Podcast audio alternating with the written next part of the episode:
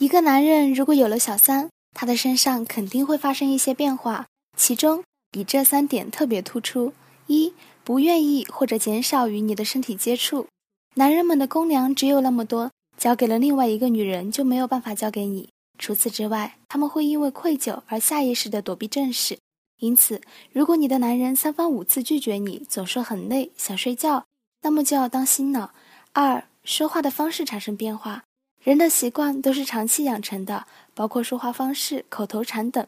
如果身边没有出现很亲密、长期相处的人，一般来说都不会发生变化。以前有一个委托人，就是发现老公的口头禅从“怎么会”变成了“讨厌”，从而发现老公出轨，找了小三。而“讨厌”就是小三的口头禅。三、经常找借口单独出门。如果你发现老公最近总是单独外出，尤其是在接到陌生的电话号码打来之后，那么你一定要好好留心观察，因为他很可能已经有小三了。